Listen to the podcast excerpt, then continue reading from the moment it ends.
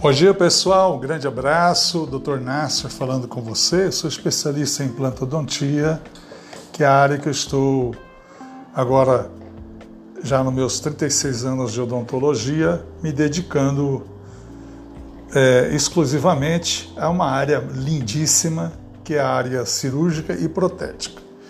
Muitos pacientes me perguntam né, sobre a, a segurança da colocação dos implantes é, depois de carregar os implantes, ou seja, depois de você colocar a prótese sobre os implantes. Nós chamamos isso de carregar os implantes. Né? Esse termo é de, designado como carregar os implantes. Alguém aceita um café aqui? De vez em quando vocês escutarem um barulhinho, tá?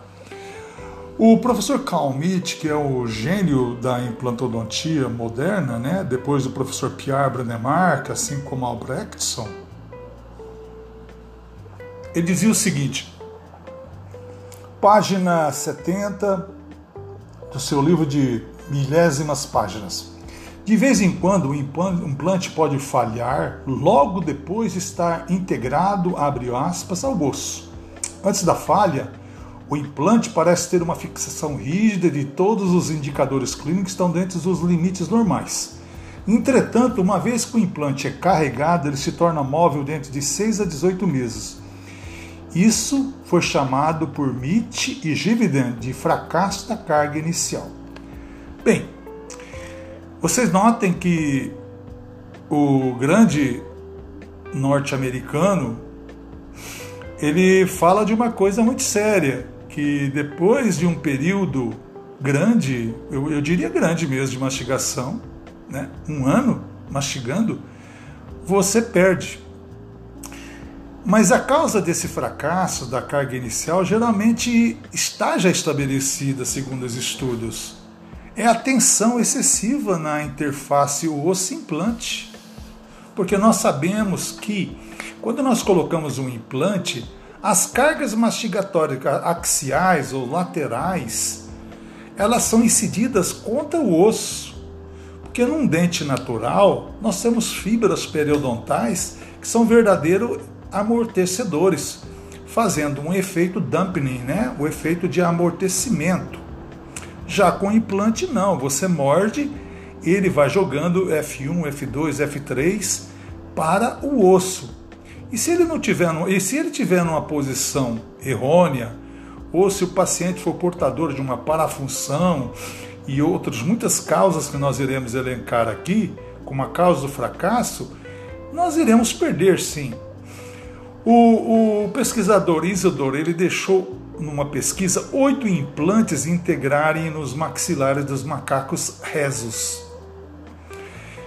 As coroas foram inseridas nos implantes cicatrizados nos contato, com contatos prematuros excessivos.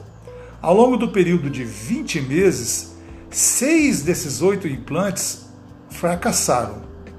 Nesses mesmos animais, oito implantes integrados com nenhuma carga, ou seja, eles não se tocavam contra os dentes posteriores, é, ele envolveu barbantes é, em volta da gengiva para aumentar a quantidade de retenção de placa bacteriana.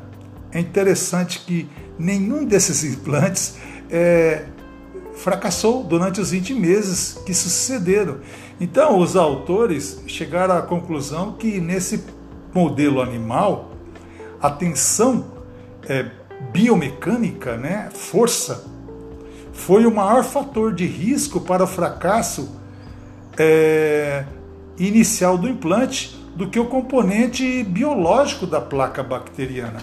Não que a placa bacteriana não crie problemas para o implante. Sim, claro, toda prótese apoiada sobre implante ela deve ser higienizada. Mas o que eles notaram que na carga inicial está relacionado com uma, uma, uma carga oclusal, uma sobrecarga oclusal.